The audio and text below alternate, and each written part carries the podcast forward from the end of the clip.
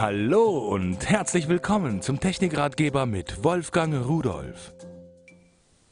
Was wäre das Leben ohne Musik? Äh, und vor allen Dingen alte Musik, so aus der Jugendzeit, wenn man sich zurückerinnern kann, was man als Kind gehört hat, kommen immer so schöne Erinnerungen mit dazu. Und schöne Sache. Ich habe hier was gefunden, äh, nennt sich frech, frivol, witzig. Naja, frivol, vielleicht war es früher so, heute ist es normal.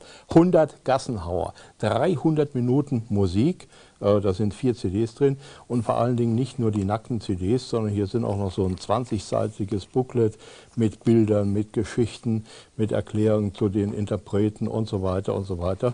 Und äh, dann am Ende sogar noch die Inhalte der CDs die sind so klein, die kann ich gar nicht lesen, aber ich habe ja eine Lesebrille. Aber das, was Sie eigentlich wirklich interessiert und interessieren sollte, das sind diese vier CDs.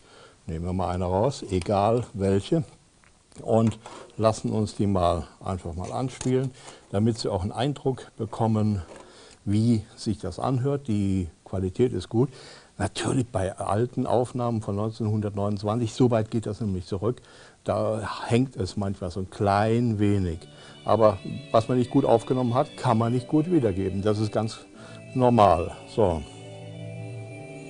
so also für nostalgische Gefühle, ich muss jetzt mal hören, was das eigentlich ist. So, jetzt gehen wir mal auf die nächste. Und die nächste und die nächste. Na, ist doch was. Also, ich melde mich ab. Die nächsten 300 Minuten gehören der Musik. Und tschüss.